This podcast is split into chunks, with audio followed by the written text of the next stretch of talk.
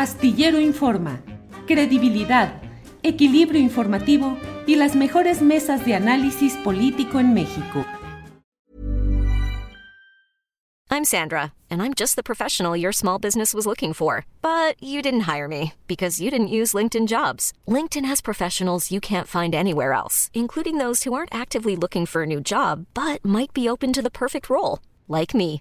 In a given month, over 70% of LinkedIn users don't visit other leading job sites. So if you're not looking on LinkedIn, you'll miss out on great candidates like Sandra. Start hiring professionals like a professional. Post your free job on linkedin.com/achieve today. Ever catch yourself eating the same flavorless dinner 3 days in a row, dreaming of something better? Well, HelloFresh is your guilt-free dream come true, baby. It's me, Gigi Palmer.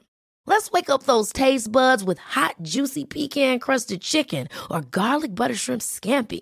Mm. Hello Fresh.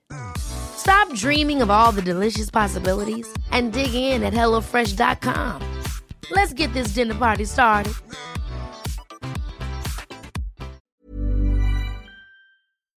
Saludo como siempre a mis compañeros de esta mesa. Está ahí Víctor Ronquillo. Víctor, buenas tardes. Hola, buenas tardes. Un saludo para ti, para el público que nos escucha, Julio. Lo mismo para los colegas de nuestra mesa. Gracias. Guadalupe Correa Cabrera, buenas tardes. Buenas tardes, Julio. Buenas tardes, Víctor. Buenas tardes, Ricardo. Hoy he estado muy en contacto con ustedes. Este, me da mucho gusto siempre hacer. Gracias, Guadalupe. Ricardo Ravelo, buenas tardes. ¿Qué tal, Julio? Buenas tardes. Siempre un placer estar en esta mesa. Un saludo muy especial a Víctor y a Guadalupe y al público que nos está siguiendo. Bueno, pues eh, Guadalupe, te pido que inicies esta mesa porque hay un tema que hemos estado platicando que es eh, esta profusión de ataques en redes, en comentarios, luego, entre otros temas, luego de la pasada mesa en la cual hubo una mesa con mucha participación crítica de parte de los tres, con información, con un enfoque eh, siempre respetado de a profundidad y con mucha responsabilidad periodística de lo que sucede en los temas de la seguridad pública, seguridad nacional, en fin. Y sin embargo, eso, sobre todo lo relacionado con la Guardia Nacional, genera una serie de ataques y de reacciones, de descalificaciones, hasta de amenazas y de ofensas eh, que nos han hecho reflexionar un poco y sobre esto a lo mejor Guadalupe quieres agregar algo. Sí, Julio, este sí es un tema que me parece muy importante. Sí, el tema en el mundo y en México se ha enrarecido. Hay eh, algunos dicen que no es polarización porque hay un apoyo muy importante al gobierno de la cuarta transformación del presidente Andrés Manuel López Obrador y que entonces no podemos hablar de polarización. Este, pero bueno, yo sí veo que hay un ambiente enrarecido, que hay un, este, un discurso eh, pues muy polarizante, ¿no? Si no estás conmigo, estás contra mí. Si estás con Andrés Manuel, pues también este, se hacen una serie de acusaciones, pero en particular la mesa del 15 de septiembre de este año, este, donde pues donde dimos nuestros puntos de vista, el tema de la Guardia Nacional y la militarización o la extensión de las capacidades del ejército, no solamente en el tema de la seguridad pública, sino en otras áreas de participación que no, es, que no son convencionales este, del todo para las Fuerzas Armadas, pues bueno, esto pues empieza a generar malestar, malestar en redes. Y bueno, en mi, en mi caso particular, pues he recibido incluso mensajes directos muy agresivos, en otras, en otras ocasiones también se han recibido, pero bueno, creo que también esto nos hace eh, pues hablar del tema, ¿no?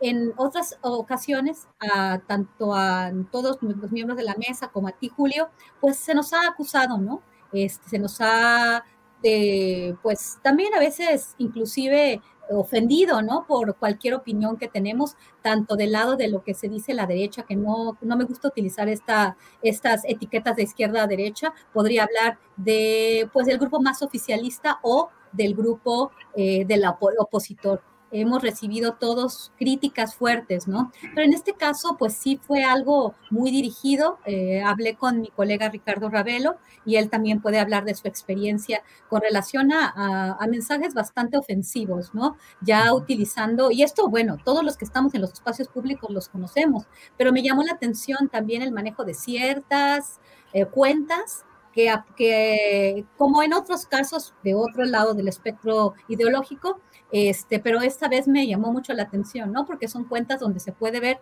pues, de dónde vienen estos ataques y con quién están relacionados estos ataques. Creo que, creo que es importante la libertad de expresión, el debate público, el hacer eh, señalamientos fuertes y pues no, no, no andar con amenazas, intimidaciones y bueno, ya este, comentarios muy personales y, bueno, pues también llegaron a, mi, a, mi, a, mi, a mis manos, ¿no? Algunas este, capturas, ¿no? Desde donde decían que yo me había pasado a otro bando. En primer lugar, yo no pertenezco a ningún bando. Yo soy una académica que siempre quiso ser periodista, que me nutro de la información de los periodistas, que convivo siempre con ellos y que hago periodismo. Hago periodismo de investigación al mismo tiempo que me dedico a la academia, que es mi principal, eh, que, es mi principal actividad, y lo hago sin ningún compromiso, sin ningún tema monetario de por medio, porque pues realmente mi única, este, mi única entrada monetaria es mi trabajo como profesora y como investigadora en mi universidad en otro país. Y todo lo que, todo lo que se hace en estos medios se hace de forma voluntaria y sin agendas, ¿no? entonces, este, pues quiero decir eso y quiero invitar a todos los que nos escuchan en la mesa de seguridad en particular, porque fue el medio en el cual pues empezaron muchas, muchas, este, pues, pues muchas ofensas, ¿no? Tanto en el chat y después, ¿no? Inclusive con mensajes directos. Y bueno, yo no pertenezco a ningún bando, yo solamente soy una persona independiente que a veces estaré de acuerdo a lo que se está haciendo alguna política, pero también tengo el derecho y tengo la obligación de señalar lo que yo considero que, no es correcto, ¿no? Y, que, lo, que, lo, que lo, que señale yo no necesariamente quiere decir que yo tenga la razón, ¿no? Estoy, este, pues, en el mejor de, de las, de la este, de, mi trabajo para, más bien, estoy en, mucha disposición de seguir avanzando en esta discusión y gracias por el espacio que nos das. Julio, nada más para terminar, yo, yo reconozco el trabajo, tu solidaridad y tu profesionalismo para traer a la mesa diferentes posiciones. Me parece muy injusto también porque he visto cómo se te ha atacado de diferentes lugares del espectro. Yo he vivido porque, porque veo que hay este, bots y hay este, granjas de, de troles que eh, están atacando tu trabajo. Y bueno, yo expreso mi solidaridad y, y, mi admiración al trabajo que haces tú y que hacen mis compañeros Ricardo y Víctor Ronquillo. Guadalupe, muchas gracias. Víctor Ronquillo, tu opinión sobre este tema, por favor. Mira, yo creo que es muy importante en estos momentos pensar qué nos toca hacer en términos de personas que tienen acceso a los medios, a los medios, por cierto, ya no medios convencionales, ¿eh? porque al final de cuentas también se trata de eso, de construir estos espacios de reflexión, de debate, estos espacios que de alguna manera son absolutamente independientes. Y es un buen momento, Julio, para agradecer el esfuerzo de tu parte, de Adriana Buentello, de Andrés Ramírez, de quienes integran a este equipo de trabajo porque no solamente en nuestro caso, sino en el caso de las otras mesas, se abre un espacio para la reflexión, para el análisis, para el debate, para, eh, digamos, la, la perspectiva crítica que en buena medida nos hace mucha falta en este país y si me permiten, hace mucha falta en el mundo. Creo que estos ataques lo único que hacen es mostrarnos que hace falta mucho para construir ciudadanía, que hace falta mucho para construir una auténtica reflexión, pero en eso estamos. Y me parece que más allá de los posibles méritos profesionales que tenemos y que nos pueden calificar o no para llevar adelante estas reflexiones, sí creo que hay una voluntad de nuestra parte de eh, pues explorar, reflexionar, eh, debatir y sobre todo, sobre todo, ofrecer al público que nos escucha una perspectiva distinta a la que se puede dar en estos medios que podemos llamar hegemónicos.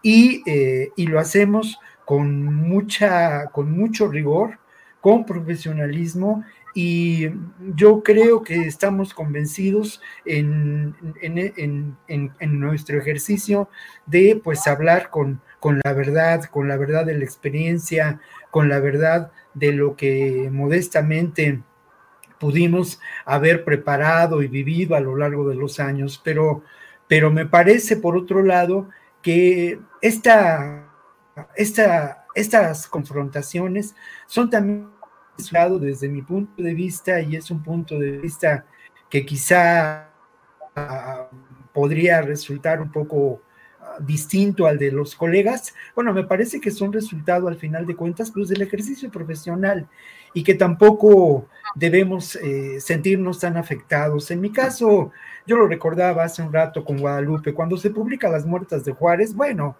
pues obviamente hubo sectores a los que preocupó, a los que preocupó mucho, ¿no? Sí, la derecha de Juárez, sí, los empresarios, pero también lamentablemente, como ocurre en muchas ocasiones, la mezquindad de muchos colegas, ¿no? Eh, se me acusó y se me atacó, por ejemplo, de que yo nunca había estado en Juárez, pues lo cual era absolutamente ridículo porque pues yo llegué a la conferencia de prensa donde hablé del libro y de esos ataques con 40 horas de grabación de materiales en VHS en ese momento, pues que tenía yo como, ejercicio televisivo, ¿no? Pero por otra parte, también yo quiero mencionar algo que es muy importante. Sí creo que en este momento, así como he dicho que nos toca fortalecer a los medios independientes, como es este espacio de, astillero, también creo que es eh, muy importante que asumamos nuestra responsabilidad, que la asumamos con rigor, que entendamos que eh, tenemos una función pública y que esa función pública en un momento como este es determinante y que sin duda, y tampoco exagero al decirlo, sí vivimos una guerra ideológica, ¿no? Sin duda vivimos una guerra ideológica y que tenemos que tomar posiciones. Eso no quiere decir que tomemos bando, ¿Qué posición tenemos que tomar? La que alimenta el pensamiento crítico, la que alimenta la reflexión. No, en ocasiones yo he suscrito el pensamiento del observador, me he sumado a su, a su discurso político, pero en otras me he opuesto a, su, a, sus, a sus perspectivas, he cuestionado algunas de sus alianzas, ¿no? Con el ejército, con las Fuerzas Armadas, con un sector del empresariado pero, pero no por ello creo que ninguno de nosotros está en contra de lo que podemos considerar una perspectiva de construcción de la esperanza, ¿no? ni de construcción de la paz y mucho menos de eh, búsqueda de espacios de prebenda. Mm, si buscáramos prebendas y pues eh, desde mi punto de vista creo que cualquiera de nosotros tres y de nosotros cuatro, Julio, que estamos juntos en esto, de Adriana Buentello y de Andrés Ramírez, pues quizá estaríamos en otros espacios, ¿no? Hace muchos años que, en mi caso personal, pues decidí ejercer el periodismo de una manera, de una manera libre, reflexiva, comprometida con lo que creo, con las causas sociales, y, es, y elegí alianzas, ¿no?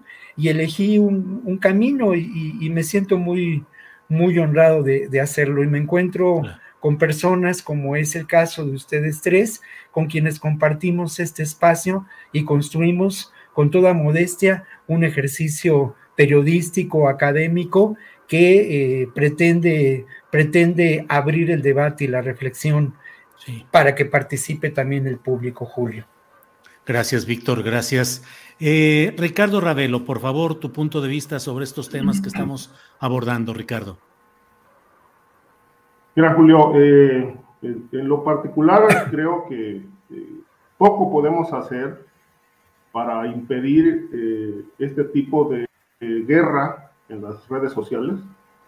lamentablemente, muchas gentes han convertido estos espacios en espacios de catarsis y de expresiones de frustración, enojo, con el claro objeto de descalificar el trabajo periodístico de quienes pues le aportamos un poco de esfuerzo, reflexión los temas que son de interés público. Eh, yo eh, lamento mucho que esto, esto esté ocurriendo cada vez que, que a los seguidores del presidente no les gusta la crítica. Eh, no obstante que el gobierno de López Obrador se hunde en hierros y desatinos, pues es imposible no mirarlos y no señalarlos.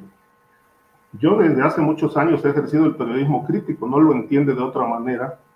Primero que nada porque creo que de ese lado es como uno mejor contribuye al buen rumbo del país y, a construir reflexiones eh, abiertas para que la gente norme criterios. Yo jamás, yo no soy partidario del aplauso absolutamente de nadie, porque sé que y he entendido, así lo, así lo entendí con grandes maestros del periodismo que tuve, de que finalmente el buen trabajo de los políticos es su principal responsabilidad y eso no tiene por qué ensalzarse ni por qué ser objeto de lisonjas.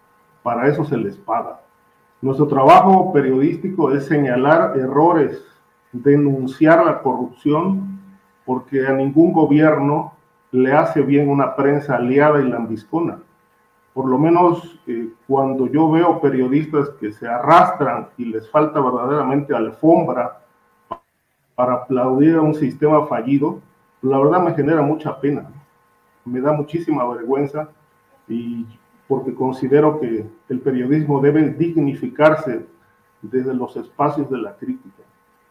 Pero cuando ésta se ejerce, como aquí lo hacemos en este espacio, que yo diría que es de los pocos que realmente privilegian la apertura, pues bueno, se vienen en, cascada estas reacciones de bots, de las granjas que han contratado eh, desde la presidencia para descalificar el trabajo o intentar descalificar el trabajo eh, de, quienes, de quienes realmente tenemos la responsabilidad de eh, cuestionar, de, reflexionar, de llevar al debate, pues los temas que, que duelen y están en la, están en la, en la palestra.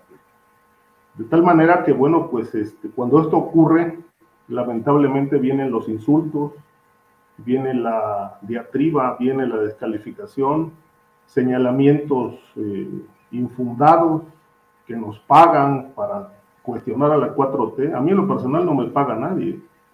Este, me pagan las editoriales con las que tengo contratos eh, vigentes por, por cerrar de libros ya eh, para los próximos meses.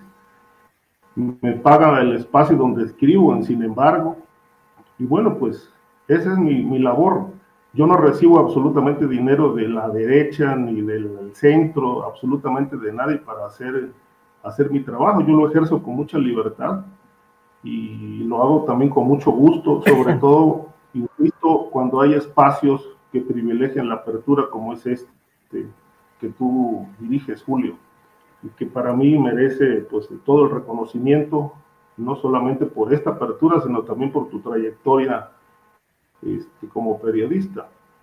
De tal manera que, bueno, pues, insisto, no podemos hacer nada para impedir que estas andanadas ocurran, pero yo creo que yo me quedo eh, satisfecho, me quedo convencido de que por lo menos puedo expresar mi malestar, mi inconformidad y mi rechazo a este tipo de campañas eh, que tienen como objeto descalificar el trabajo periodístico cuando no están de acuerdo con las opiniones.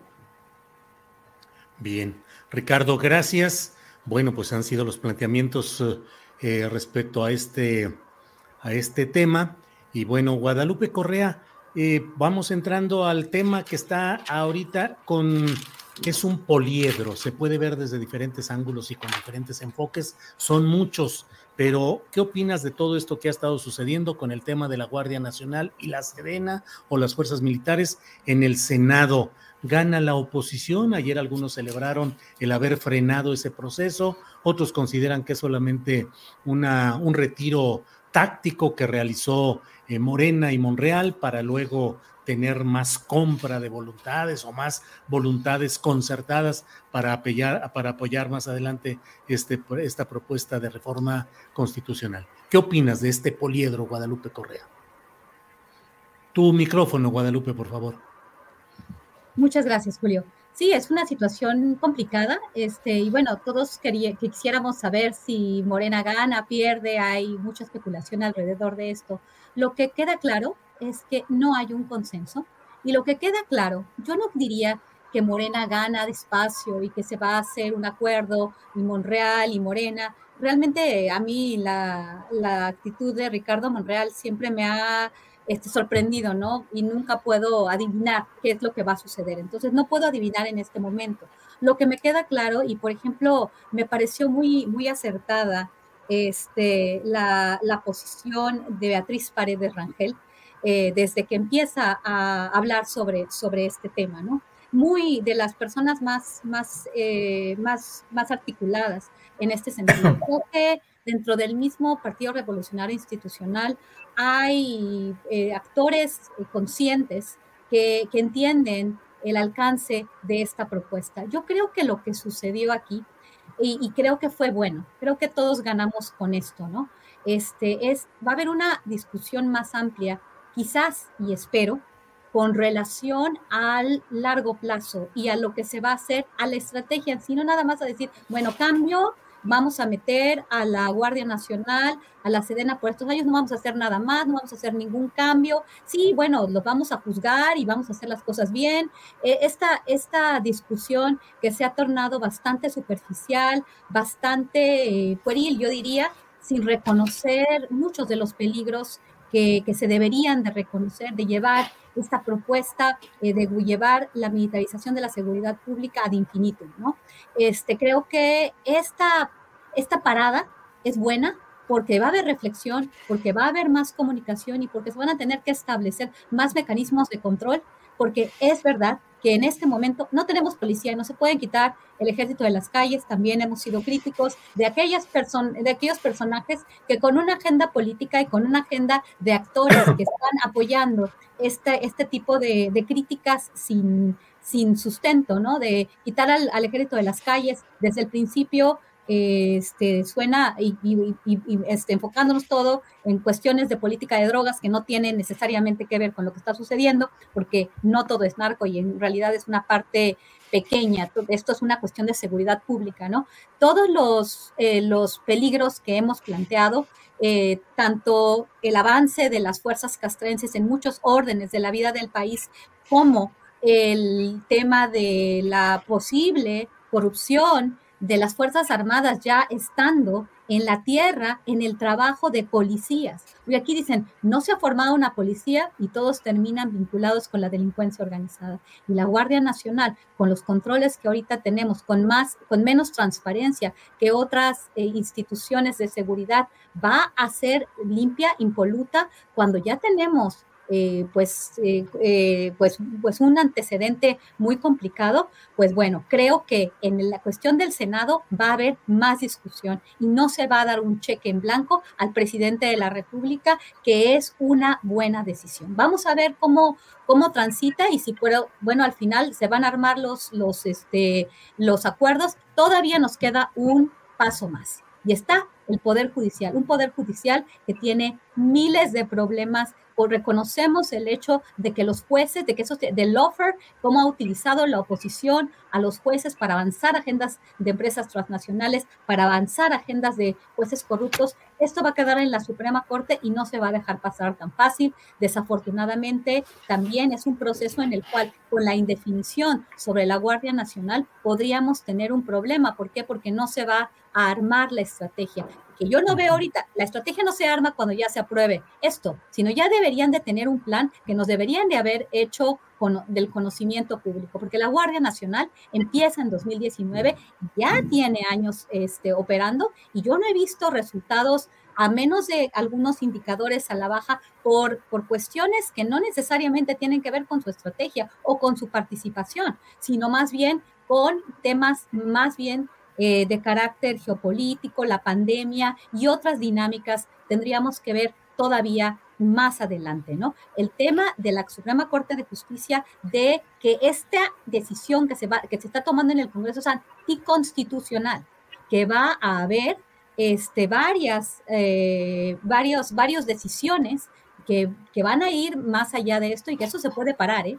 Al final esto lo puede parar la Suprema Corte, no es una ganancia. Entonces, todavía es parte de un proceso y no puedo decir si se ganó o se perdió el día de ayer. Gracias, Guadalupe Correa Cabrera. Eh, Víctor Ronquillo, mmm, ayer las posiciones parecían muy excluyentes. ¿Se está a favor o se está en contra del planteamiento, la iniciativa presentada por el PRI para alargar la estancia de las Fuerzas Armadas en la Guardia Nacional? Ah, se ha dado luego pues una serie de planteamientos. Hoy entrevistaba a un senador del PRI por Sinaloa, Mario Zamora, y bueno, él dice que su posición, si le vuelven a presentar la misma iniciativa, va a votar en contra, pero que si hay algunas modificaciones, agregados, eh, verificaciones, comisiones de estudio, de verificación de resultados, pues que él podría ya cambiar su voto. Digo, es, es en esencia lo que planteó. ¿Crees que más allá del encajonamiento de a favor o en contra, este lapso, este paréntesis, puede abrir la puerta a que haya sí mejorías en cuanto a esa estancia de la Guardia Nacional con controles y como dice Guadalupe y yo coincido plenamente con un plan verdadero de comprometerse a crear una policía civil eficaz y profesional. ¿Qué opinas, Víctor? Mira, yo creo eso, yo lo decía la semana pasada, ¿no? Creo que son tiempos de enorme interés para nosotros. Creo que hoy en día se llevan a cabo discusiones, tenemos noticias de estas discusiones eh, mm, importantes en términos de lo que puede ser el destino de lo nacional, ¿no? Y nos debemos sentir contentos por ello. Creo que sí vivimos situaciones inéditas y eso debe ponernos de muy buen humor al final de cuentas, ¿no? Creo que en el caso de lo que ocurre en el Senado, eh, me parece que haría falta una reflexión más de fondo sobre el carácter de lo que en este momento se, eh, se cuestiona, ¿no? El tema, el gran tema de la Guardia Nacional, de la estrategia del gobierno de López Obrador y de la seguridad pública, ¿no? Me parece que lo que se ha llevado a la discusión en el Senado nos deja ver sobre todo el, eh, el intento de ganar espacios, espacios políticos.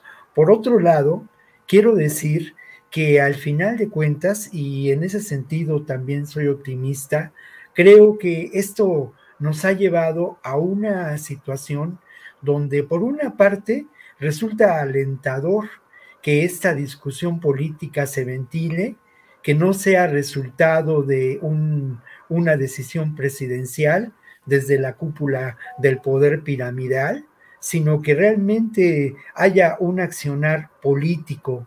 Los métodos, las actuaciones eh, pueden dejar que desear, pero ahí está ese accionar político. Y hablando de accionar político y relacionándolo con la primera parte de mi argumentación, creo que también tenemos que preguntarnos sobre cuál es la función política de los partidos en un momento como el que nos ha tocado vivir en esta segunda parte del sexenio a, denominado o autodenominado de la cuarta transformación.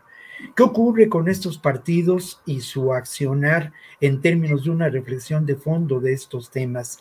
Es alentador lo que dijo el senador, que habría posibilidades de, cambiar, que había posibilidades de hacer verdadera política y encontrar puntos de acuerdo para llevar adelante una, una reforma eh, o una modificación en términos del ordenamiento jurídico que permita eh, establecer eh, mayores controles a la Guardia Nacional, pero que permita atender de fondo y de manera inmediata el grave problema de la seguridad pública, ¿no?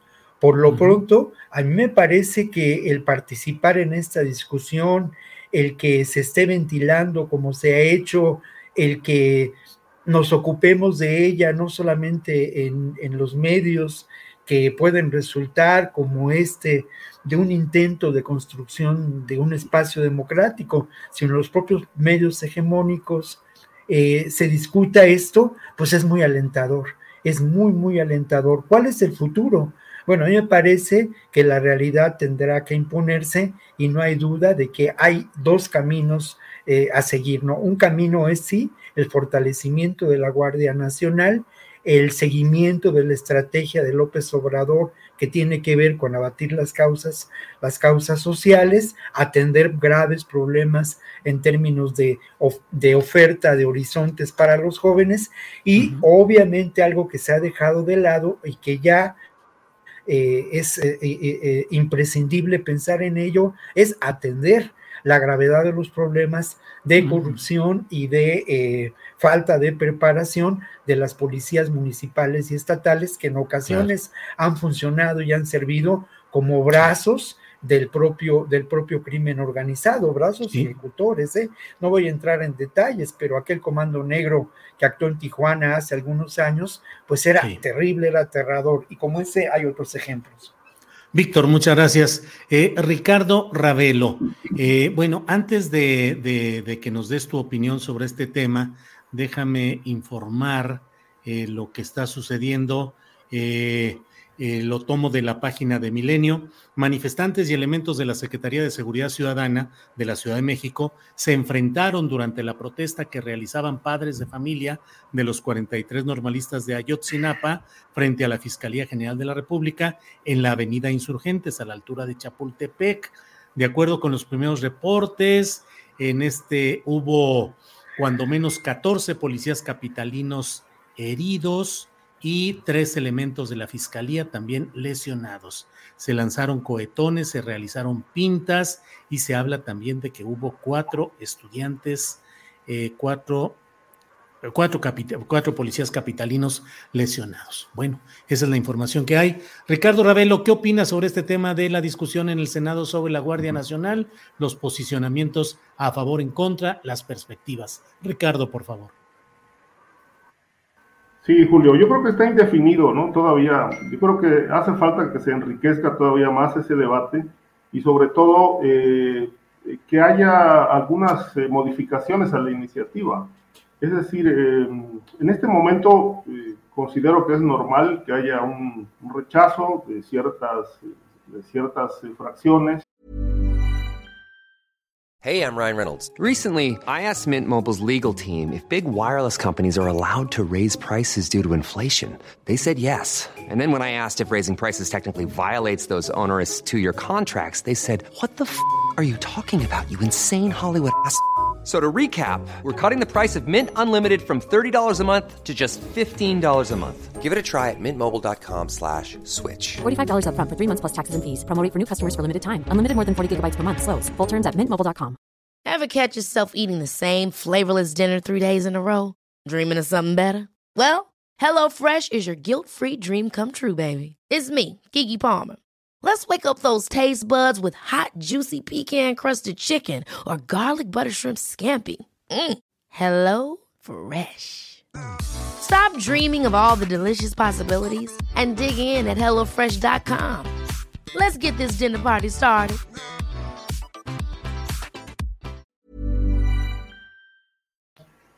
Eh, porque, pues es un planteamiento, yo insisto, es un planteamiento que tiene todo el tinte de ser autoritario, este, de prolongar hasta el 2028 eh, el control de los militares en, tareas de seguridad, cuando no existe absolutamente, no hay datos convincentes que avalen que, que realmente han servido, han servido de algo en estos años que, que han estado eh, enfrentando la criminalidad en México si algo hay que cuestionar al, gobierno de López Obrador es precisamente la falta de resultados.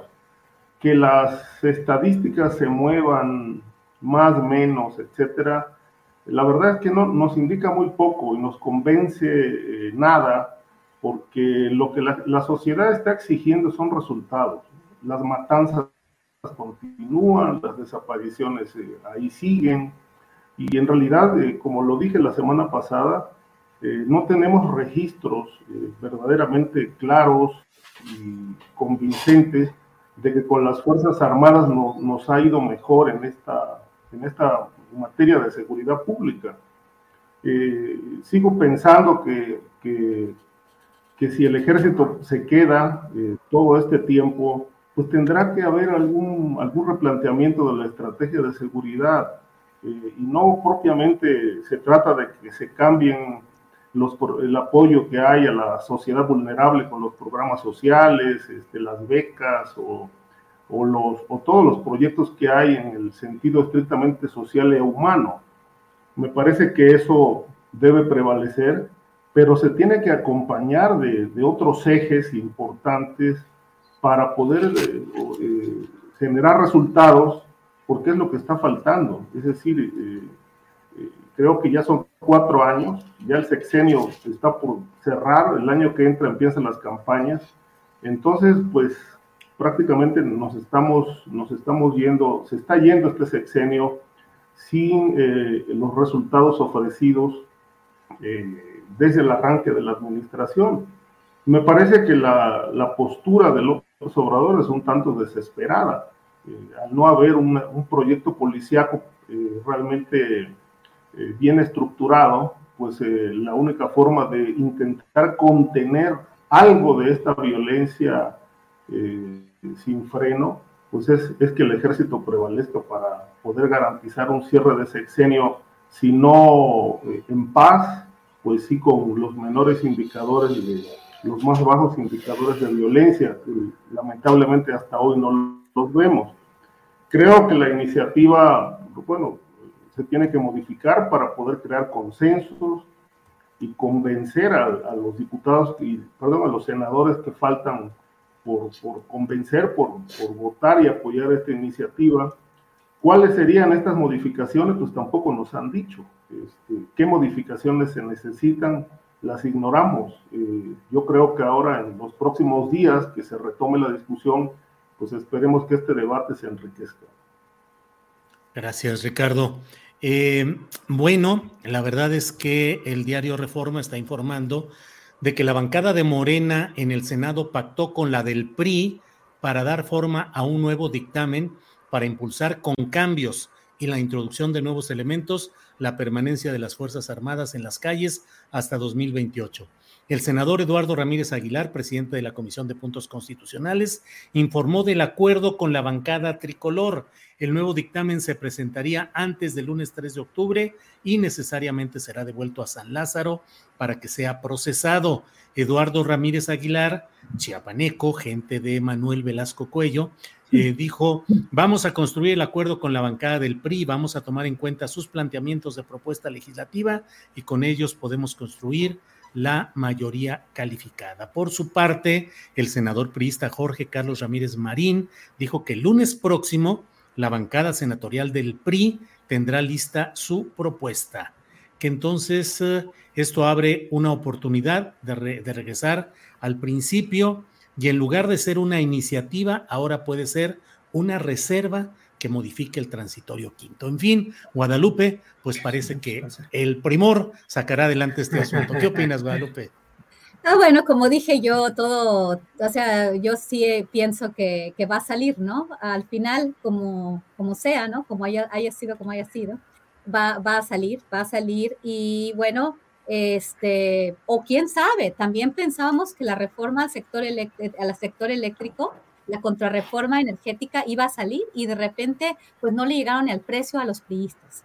Va a haber elecciones el próximo año y bueno, están este, algunos estados clave en, en, la, en la competencia, ¿no? Pienso en el Estado de México, por ejemplo, es, una, es un bastión muy importante que podría perder el PRI. No sé si vaya a haber acuerdos por ahí o si vayan a querer vender demasiado cara este apoyo, ¿no? Y al final, quién sabe, o sea, realmente no sabemos qué es, hacia dónde se vaya a avanzar, qué es lo que se va a acordar. Y bueno, este, todavía está el tema de la Suprema Corte de Justicia de la Nación y por qué es en este, este primor, ¿no? Esta, este acuerdo entre el PRI y Morena está pues contraveniendo la constitución mexicana.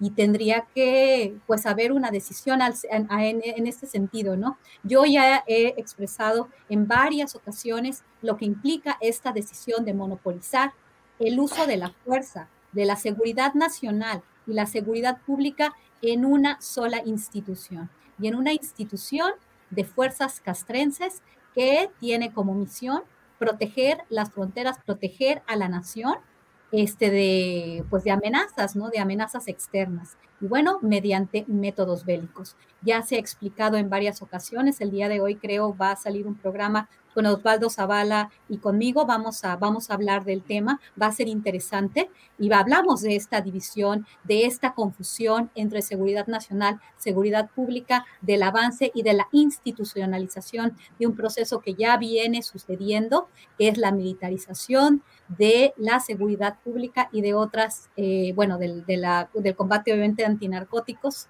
es que ya es simplemente la formalización. Lo que quiso hacer el PRI con la ley de seguridad interior, se formaliza ahora de una manera mucho más eh, preocupante en mi, en mi perspectiva. Y vamos a ver, ¿no? Este, a estos legisladores, pues los, los eligió el pueblo, ellos hacen sus, sus acuerdos, ¿no? Alejandro Moreno ya, ya no es una persona que entró en, en, en este, pues en crímenes, ¿no? En, latrocinios, en, en, una, en, en, atracos a la nación, ¿no? Enriquecimiento ilícito que salía y que lo, exhibió la gobernadora de, la, gobernadora de Campeche y bueno, su procurador, también personas que de alguna forma, este, pues ahora están avalando, ¿no? Porque ahora están, eh, ahora están callados. Y vamos a ver qué es lo que le está pidiendo el PRI a Morena y si en este, y si en este, eh, si en esta ocasión, pues le llega al precio, eh, se le llega al precio y, y pues pueden pactar los resultados quizás de las elecciones venideras pero todavía esto no se acaba hasta que se acabe. Gracias, Guadalupe Correa Cabrera. Antes de que se conociera este dato, fue entrevistado el senador panista Gustavo Madero en Palacio Nacional, donde estuvo para participar en una reunión con el secretario de Hacienda y dijo que la minuta para ampliar hasta 2028 el plazo de las Fuerzas Armadas en asuntos de seguridad con la Guardia Nacional fue engendrada, esa iniciativa dice, comillas, con el semen de la corrupción, cierro comillas. Eso dijo Gustavo Madero. Por otra parte, comento que estuvo hoy también en Palacio Nacional el embajador de Estados Unidos en México, Ken Salazar, se retiró por ahí de las 11 de la mañana con 35 minutos sin dar declaraciones. Eh, no se sabe a quién fue a visitar y cuál fue el tema que abordó, pero estuvo ahí. Víctor Ronquillo, ¿qué opinas sobre este aparentemente ya un, un, boceto de acuerdo entre PRI y Morena para sacar adelante las cosas en el Senado de la República? Víctor. Bueno, pues la verdad es que es el mundo al revés, ¿no? De veras, es el mundo al revés porque al final de cuentas, por un lado, quienes ahora eh, señalan eh, los efectos posibles de la militarización del país, alzan la voz, eh, hablan de una posible construcción de la dictadura, pues son aquellos que auspiciaron la militarización de la seguridad pública. Felipe Calderón, Salinas de Gortari, ¿no? O sea, finalmente es parte de este proyecto político que sigue presente en este país y que no podemos olvidar, ahí está. Llamémoslo como lo llamemos, no liberales, derecha, conservadores, ahí están, no hay la menor duda. Ahora, lamentablemente, no solamente están en los partidos de oposición, hay que reconocer que están incrustados también lamentablemente en diferentes instancias del, propio partido Morena y lamentablemente también están incrustados en ámbitos del propio gobierno de Morena y obviamente también están incrustados en las Fuerzas Armadas. Pero ante todo ello, a mí me parece que hay una tarea urgente, inaplazable, que es abatir los graves problemas de violencia que tenemos en este país, engendrados, dice el, dice el senador, no por el semen de la corrupción, pues sí, por el semen de la corrupción en la que participó su propio organismo político, su propia su propia construcción del PAN de los años eh, posteriores a Fox de manera determinante, pero me parece que esa es una, una tarea inaplazable. Y otra tarea inaplazable, y yo insisto mucho ¿eh? en que este trabajo que aquí realizamos, eh, en esta mesa, en este espacio que, que construimos y que de alguna manera pone las bases para esa construcción Julio y su equipo de trabajo, bueno, pues tiene que ver mucho desde mi punto de vista con abrir perspectivas diferentes sobre los temas, ¿no? Y una de esas perspectivas me parece que tiene que ver con de veras intentar darle vuelta a la narrativa de la guerra del narco, darle vuelta también a la narrativa que, que de alguna manera nos han impuesto los medios a lo largo de los últimos años y que tiene que ver con la grave crisis de violencia que padecemos y que se atribuye a una ineficacia en la estrategia de Andrés Manuel López Obrador cuando es resultado lamentable de, un, de una descomposición política y social muy grave, ¿no? Ahí están los datos y no son estadísticas hay 14 menos, 14% menos de homicidios. Agosto fue de homicidios dolosos. Agosto, en comparación con los agostos del año pasado y del año anterior, ya después de la crisis, disminuyeron los homicidios dolosos. Han disminuido también eh, los eh, delitos federales. Creo que, que, son datos eh, que tenemos que repensar y también tenemos que repensar la realidad en que nos encontramos y, también, como lo he señalado en otras ocasiones, pensar que la tarea es desmontar precisamente esta red de complicidades entre el poder político eh, que ha padecido la, la corrupción y el crimen organizado. Sin duda, esto es una tarea importante a realizarse por, eh, pues por un gobierno que aspira a la transformación. Gracias, Víctor. Eh, Ricardo Ravelo, tu opinión sobre este aparente cierre de filas entre PRI y Morena para sacar adelante la reforma constitucional, un cierre de filas que debo decirlo que pues se perfilaba ya desde ayer en la que se mencionó por parte de eh, fuentes normalmente bien informadas, como dirían los clásicos, que les faltaban dos votos a la formación de Morena y sus aliados para haber sacado adelante esa votación y que les faltaban solamente ellos. Y bueno, pues ahora parece que ya hay una mayor pepena o cosecha o, con, o, han conseguido los votos suficientes. ¿Qué opinas, Ricardo Ravelo? Bueno, dijeron dos y luego dijeron que nada más les faltaba uno. Sí, sí, sí.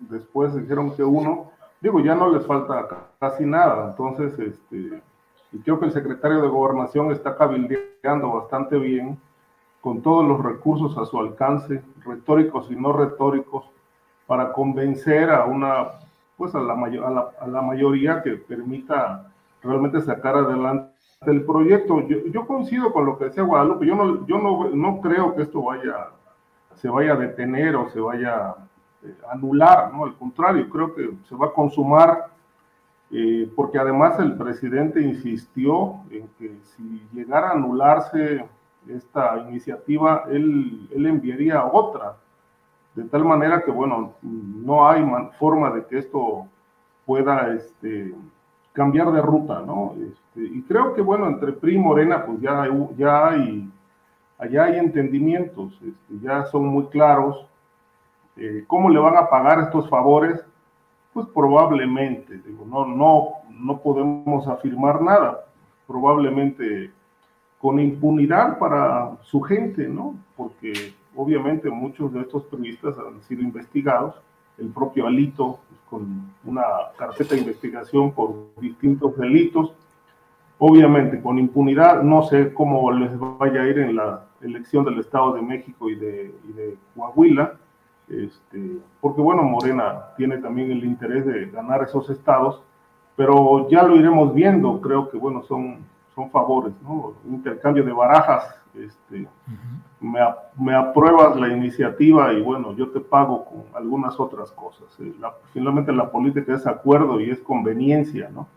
Así se ha comportado el ejercicio político en México. Y no dudo que esto va, va a aprobarse y esperemos que haya las modificaciones que, se, que piden, ¿no? Algunos, algunos legisladores piden que haya algunas modificaciones, algunas adiciones a la iniciativa. Ignoramos, insisto, en que cuáles serían estas modificaciones.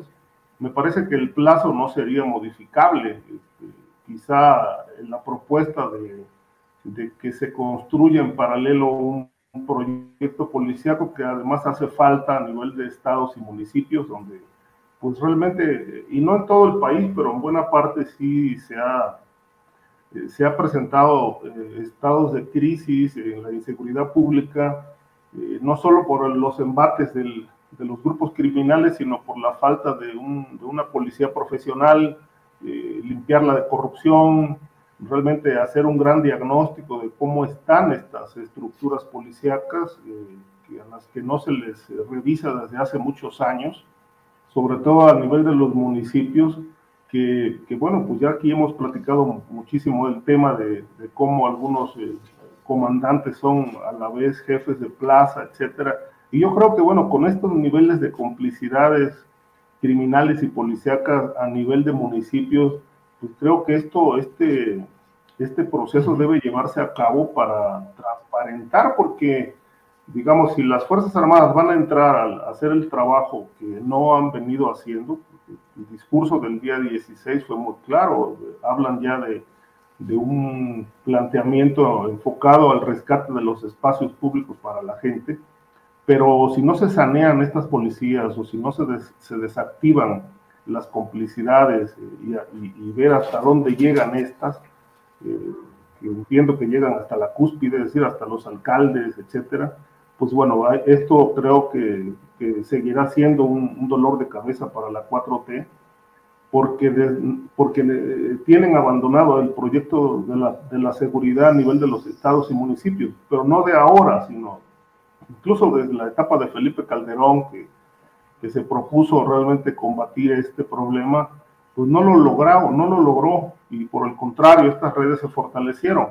Eh, creo que esto, esto tendrá que ser parte del, del, de las adiciones a la, a la, a la iniciativa eh, para poder lograr realmente un, un, consenso y me parece que no, no estaría nada descabellado porque eh, analizando el problema pues creo que hace falta y bastante falta. Bien, Ricardo, gracias. Pues se nos ha ido el tiempo. Eh, como agua, como siempre, ya estamos en el final, son las 2 de la tarde con 51 minutos.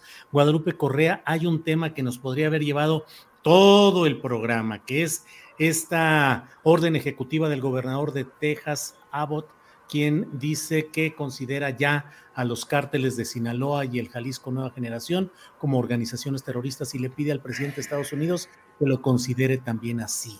Ya sé que es un tema muy complicado, pero Guadalupe, ¿qué nos dices? Muy complicado y también ha sido un tema en el cual así como que, porque me, me tiene aquí en el corazón, esto ha sido de ya de mucho tiempo, ¿no? Y bueno, los tejanos han sido los, los pioneros en esta, en esta aberración, ¿no? En esta manipulación tremenda de tratar de nombrar a los carteles mexicanos como organizaciones eh, terroristas internacionales. Mira, yo escribí unas preguntas en inglés derivado de esta orden ejecutiva escrita, pues yo diría con los pies, sin una lógica, simplemente pareciera ser parte de una estrategia electorera en un tiempo donde se van a, en, en, en, un, en, unos pocos, en unas pocas semanas, en el mes de noviembre, se van, a decidir, eh, van a decidir varias cosas, ¿no? Y también muy probablemente esto tiene que ver con las aspiraciones del gobernador tejano con relación a su, a su futuro político. Pero más allá de esto, sí me preocupa este, pero primero nada más voy a, voy a tratar de ser muy breve porque sí, como dices, eso podría llevar mucho más tiempo. A ver, Aquí este señor, estos señores están diciendo que van a nombrar como organizaciones terroristas internacionales a los carteles de Sinaloa, al cartel Jalisco Nueva Generación y a cualquier otro este, cartel de la droga mexicano que se parezca y luego lo van a, a, este, lo van a, lo van a identificar, ¿no? O sea, ¿qué son los carteles mexicanos para esta gente? Cualquiera que perpetre un, un, hecho violento en México va a ser un cartel, eso está muy complejo. Aquí no se define a lo que se, se refieren con carteles, porque ellos están hablando del fentanilo y ellos están hablando de cómo el fentanilo casi casi es un arma letal, ¿no? Es un arma de, de, de destrucción masiva, ¿no? Entonces, todos estos grupos, ¿a poco el cartel Jalisco Nueva Generación se dedica solamente a, a, llenar de droga a los Estados Unidos? Muy limitado, muy, muy, muy, este, muy, muy imaginativo, ¿no?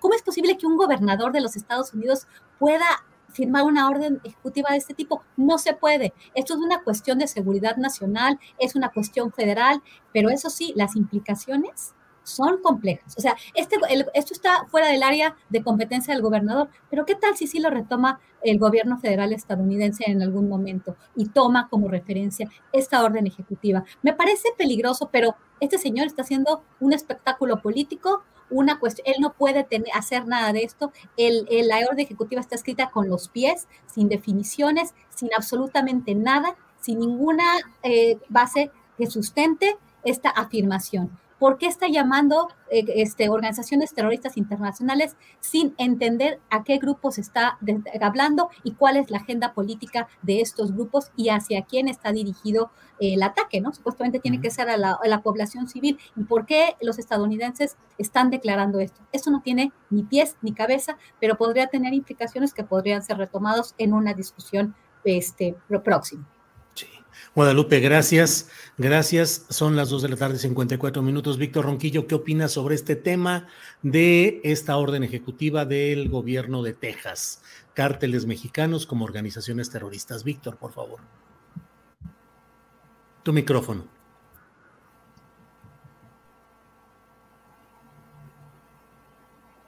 Ahí va, Ahí está. Realmente, muy rápidamente, es grave, muy grave, porque al final de cuentas lo que puede ocurrir es que esto certifique a las posibles acciones de las agencias, ¿no? En un futuro, como lo señalaba Guadalupe, no en este momento. Ha habido desde hace mucho por parte de sectores eh, en extremo conservadores en Estados Unidos ligados a este complejo militar industrial, la intención de considerar al terrorismo, al narcotráfico y a los grupos del crimen organizado como terroristas, ¿no? ¿Con qué fin? Pues con un fin de establecer un control territorial, un control de los recursos eh, a partir de las fuerzas militares. La guerra contra el terrorismo es absolutamente flexible desde la perspectiva de las autoridades de Estados Unidos y permite la más extrema violación de los derechos humanos. Se da, sin duda, en un contexto político eh, que eh, tiene que ver con, las, con el futuro del propio Greg Abbott, pero también se da en un contexto político en Estados Unidos de cara a las elecciones que son próximas del midterm o el tiempo, ¿no? E, esta situación, pero eh, creo que por fortuna la relación que se establece entre México y Estados Unidos es diferente a la que pudo darse en otras circunstancias, ¿no?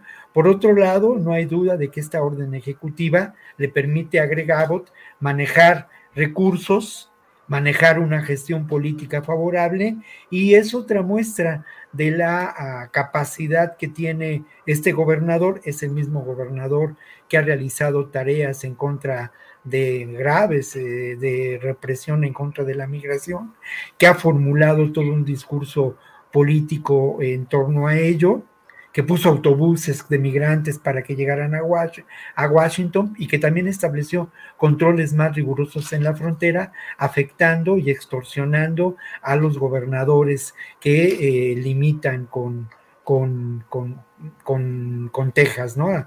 en el eh, en términos del comercio, del comercio que establece nuestro país con, con Estados Unidos. Es grave y puede ser mucho más, mucho más grave, Julio. Bien, Víctor Ronquillo, muchas gracias. Ricardo Ravelo, tu participación para cerrar esta mesa sobre este tema de Texas, cárteles mexicanos como organizaciones terroristas. Ricardo, por favor. Sí, Julio, eh, no, es la primera vez que se hace un planteamiento en ese sentido. Hay que recordar que ya con Donald Trump eh, se, hizo una, un planteamiento al gobierno mexicano para, para hacer un pronunciamiento conjunto de declarar eh, como organizaciones terroristas a varios cárteles y, en aquel momento se, dio a conocer una lista, una lista amplia, más o menos entre unos seis o siete grupos criminales.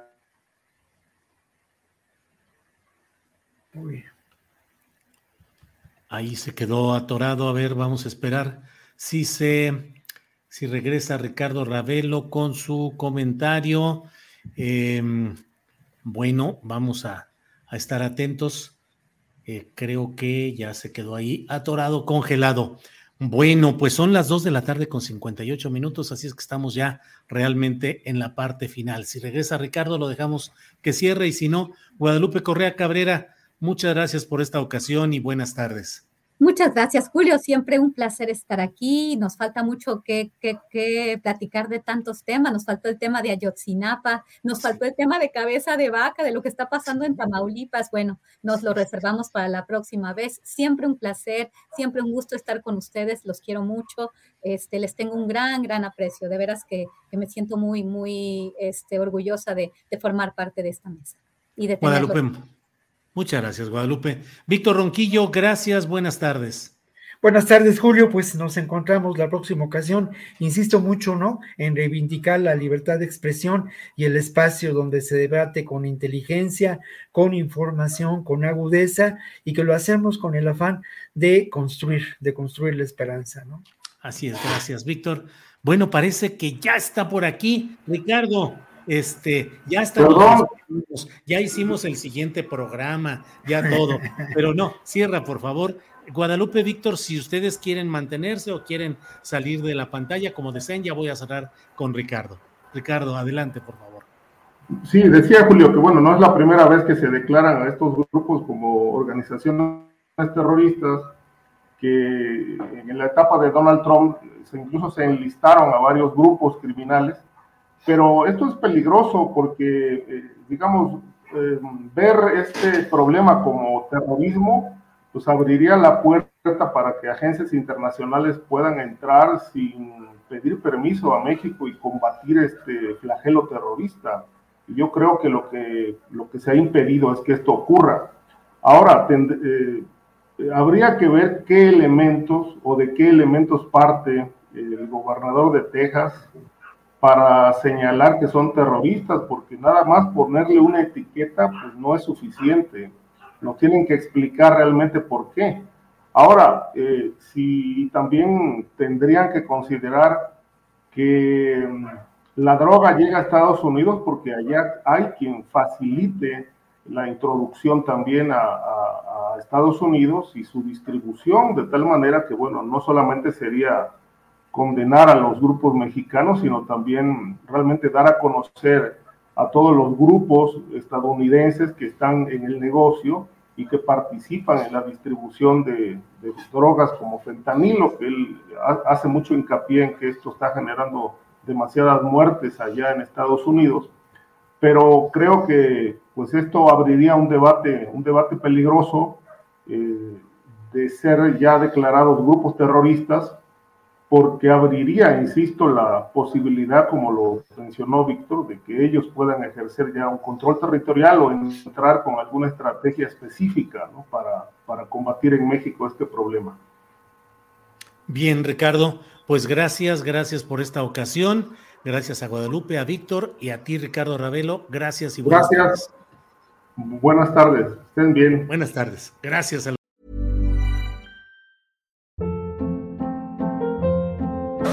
Hold up. What was that? Boring. No flavor. That was as bad as those leftovers you ate all week. Kiki Palmer here, and it's time to say hello to something fresh and guilt-free. Hello Fresh. Jazz up dinner with pecan-crusted chicken or garlic butter shrimp scampi. Now that's music to my mouth. Hello Fresh. Let's get this dinner party started. Discover all the delicious possibilities at hellofresh.com.